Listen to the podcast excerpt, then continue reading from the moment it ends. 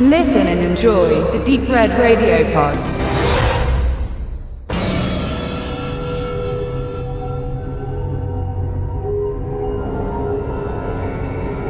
Spieleverfilmungen sind immer so eine Sache. Und damit meine ich dieses Mal nicht Verfilmungen von Computergames aller Resident Evil, sondern die von Brettspielen wie zum Beispiel Schiffe versenken, sprich Battleship oder gar Monopoly, letzterer seit Jahren in Arbeit. Vor zwei Jahren jedenfalls kam mit Ouija, Spiel nicht mit dem Teufel, ein ziemlich dürftiges Beispiel für diese Gattung von Film. Das Gezeigte war weder einfallsreich noch spannend und da die Thematik des Wahrsagebretts bekanntlich eher gruseliger Natur ist, ist der Film natürlich im Horrorsegment angelegt, war jedoch auch auf dieser Ebene nicht besonders erfolgreich. Dennoch klingelte die Kasse unerwartet gut, so dass schnell klar war, dass eine Fortsetzung bzw. eine zweite Geschichte zur Thematik folgen würde. Und mit Ouija Origin of Evil war es dann Ende 2016 soweit. Hat das Sequel aus den Fehlern des Vorgängers gelernt? Eindeutig ja.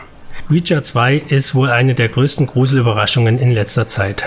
Denn kaum einer von den Kritikern des ersten Teils, so auch ich, dürfte ein so solide funktionierendes Filmchen erwartet haben. Die Geschichte dabei ist noch das schwächste Glied, denn wie beim Vorgänger ist auch hier wieder ein Ouija-Brett die Wurzel allen Übels. Dieses Mal ist es eine Mutter mit ihren zwei Töchtern, die bisher eigentlich eher durch Schummelei ihr Geld gemacht haben, indem sie zum Beispiel vorgeben, mit den toten Verwandten ihrer Klienten zu reden. Doch mit einem Ouija-Brett zieht plötzlich das wahre Böse ein und ein Dämon nimmt Besitz von der jüngsten Tochter und das Unheil beginnt.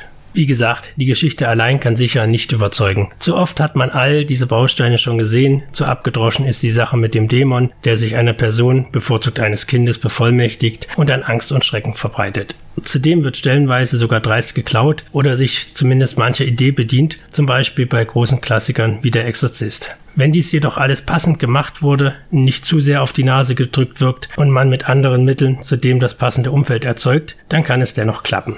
Und hier klappt's. Denn Reacher 2 ist wirklich gruselig im positiven Sinne geworden. Regisseur Mike Flanagan schafft es mit seiner ausgeklügelten Inszenierung für Schauerstimmung zu sorgen. Vor allem durch das Sounddesign fröstelte es einem mitunter doch gar sehr, wenn der Dämon durch das Haus streift, bevor er sich dann sein Opfer aussucht und es nach allen Regeln der Kunst für seine Ziele missbraucht. Zudem erscheint die Ausleuchtung des kargen, aber passenden Settings perfekt und dürfte auf großer Leinwand bestens zur Geltung kommen.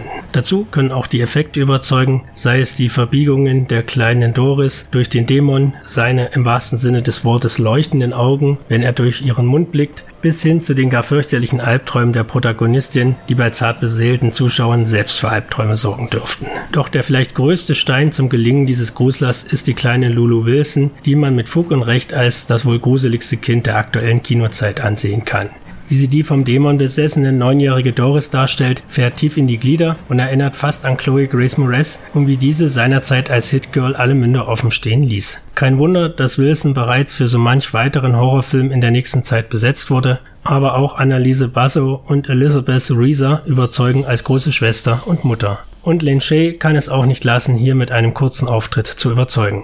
Kurzum, wer sich mal wieder ordentlich gruseln will, macht mit Reacher 2 nicht viel verkehrt. Inhaltlich so lala, überzeugen hier vor allem Setdesign, Effekte und die Schauspielerleistungen unbekannter Newcomer so sehr, dass einem der kalte Schauer über den Rücken läuft. Vor allem, wer ein Heimkino sein eigen nennt, darf sich mal wieder auf einen galanten und soundstarken Schocker freuen.